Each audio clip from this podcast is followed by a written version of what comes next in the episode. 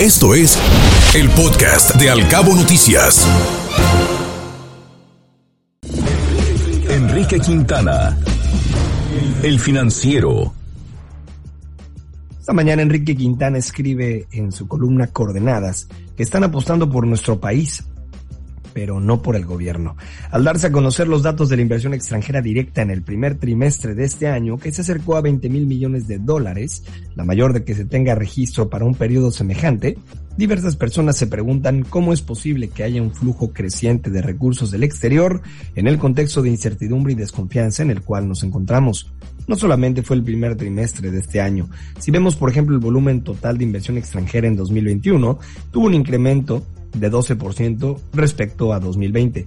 Si observamos el promedio anual de los primeros tres años de esta administración, el monto es de 31.201 millones, que sí es inferior en 5.8% a los últimos tres años del sexenio de Peña, pero esa proporción es mucho menor que la caída de la inversión total, que para el mismo lapso fue de 13.3%. ¿Hay algo que los extranjeros están viendo en la economía mexicana que los mexicanos no vemos? Claramente se aprecia un patrón de comportamiento diferente en el caso de la inversión de los mexicanos respecto a la inversión de los extranjeros. Como lo he comentado en otras ocasiones, hay varios factores que explican este comportamiento diferenciado. El primero es la percepción del riesgo y es que muchas empresas extranjeras tienen operaciones en diversos países, es decir, que no concentran la totalidad de sus activos en México. De esta manera, el nivel de riesgo que corren en nuestro país es inferior a aquellas empresas que tienen la totalidad de sus operaciones en nuestro país. Segundo punto es el desapego emocional y es que los inversionistas que no se encuentran en el país y que tienen que tomar decisiones sobre la base de indicadores objetivos perciben las cosas diferentes respecto a aquellos empresarios que siguen el día a día en México. Tercero, el horizonte de largo plazo, y es que aunque se supone que todas las inversiones tienen en la mira el largo plazo y no en los siguientes meses, los inversionistas extranjeros que han tomado la determinación de colocar sus recursos en nuestro país perciben que muchas cosas que hoy prevalecen son transitorias, incluso los gobiernos y las disposiciones legales o valoran más indicadores estructurales como por ejemplo el perfil demográfico, su posición geográfica y los tratados comerciales o el potencial de atraer inversiones que temas volátiles que están en la coyuntura. Desde luego también ha reducido de manera significativa sus nuevas inversiones en México. Sin embargo, ni se ha ido del país la empresa Iberdrola cuyo método ha sido usar sus derechos legales y litigar en los tribunales pertinentes contra lo que considera abusos de autoridad, pero las empresas foráneas finalmente siguen apostando por nuestro país, al final no por el gobierno, y eso ha hecho toda la diferencia. El Universal. Jan Meyer, en su columna, habla acerca de la relación entre Turquía y Rusia. Desde el siglo XVI, la Gran Moscovia, heredera de Bizancio, a quien debía la fe ortodoxa y el águila bicéfala, entró en conflicto con el Imperio Otomano en expansión. El historiador registra 12 guerras entre los dos imperios, la última siendo la Primera Guerra Mundial que provocó la desintegración del Imperio Otomano y el crecimiento de la Turquía contemporánea. Si Pedro el Grande sufrió una derrota, la victoriosa Catalina se apoderó a finales del siglo XVIII de lo que hoy es la Ucrania meridional, con la Crimea de los tártaros. En todas las guerras del siglo XIX, Rusia venció y anexó territorios en el Cáucaso.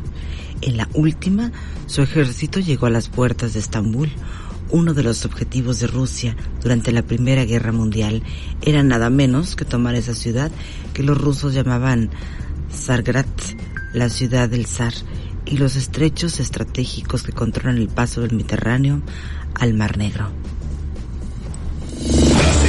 Trascendió. Milenio. Trascendió que siguiendo con el tema de la violencia en la capital del país, las autoridades de Ciudad de México y del Estado comenzaron ya los operativos para combatir la extorsión a los transportistas, pero por ahora no ha quedado claro si se trata de una o varias organizaciones criminales que están detrás del asedio a choferes que cruzan los corredores que comunican a ambas entidades.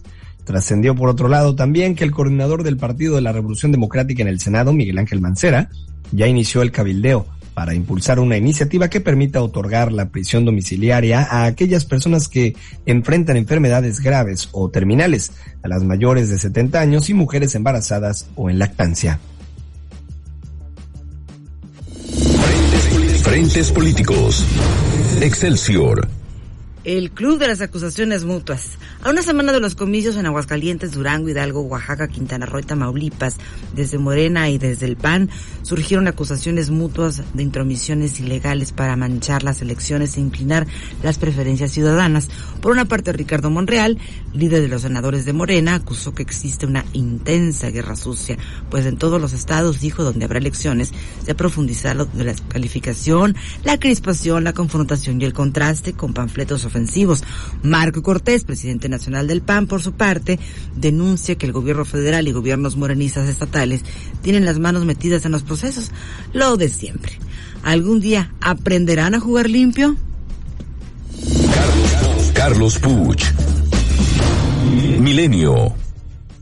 Esta mañana Carlos Push escribe sobre el tema de la violencia, específicamente los homicidios. Y es que comenta que terminará mayo de este año como el peor mes en el número de homicidios dolosos desde al menos agosto de 2020, según el reporte diario de homicidios dolosos generado por el equipo interdisciplinario constituido por la Secretaría de Seguridad y Protección Ciudadana, la Secretaría de la Defensa Nacional, la de Marina y la Fiscalía General de la República. No es un aumento dramático, pero indica que el regreso a la normalidad después de dos años de pandemia ha traído también esa otra normalidad, la de la violencia y la guerra.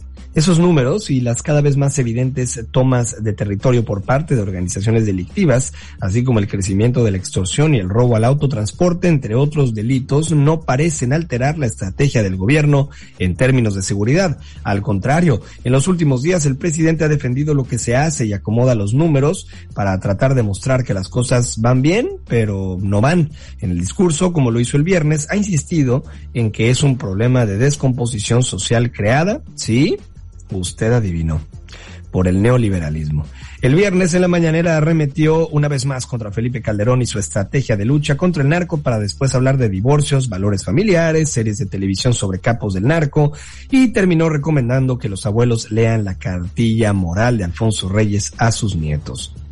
Unas horas después, cuando le preguntaron sobre el retén ilegal en la carretera Badiraguato que detuvo momentáneamente un grupo que iba al evento del presidente, López Obrador dijo que había sido una confusión, que no pasaba nada y frente a más preguntas de los reporteros terminó diciendo yo no soy Felipe Calderón.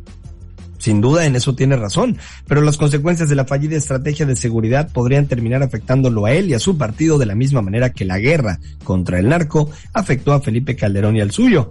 Las encuestas más recientes muestran que más allá de la aprobación del presidente, la seguridad sigue siendo la mayor preocupación de los mexicanos y es ahí donde la mayoría piensa que el gobierno no está haciendo un buen trabajo. No vaya a ser que la historia de este sexenio termine marcada por el fracaso para detener la violencia, como marcó al sexenio del panista. Escuche Al Cabo Noticias de 7 a 9 de la mañana con la información más importante de los cabos, México y el mundo por Cabo Mil Radio 96.3. Siempre contigo.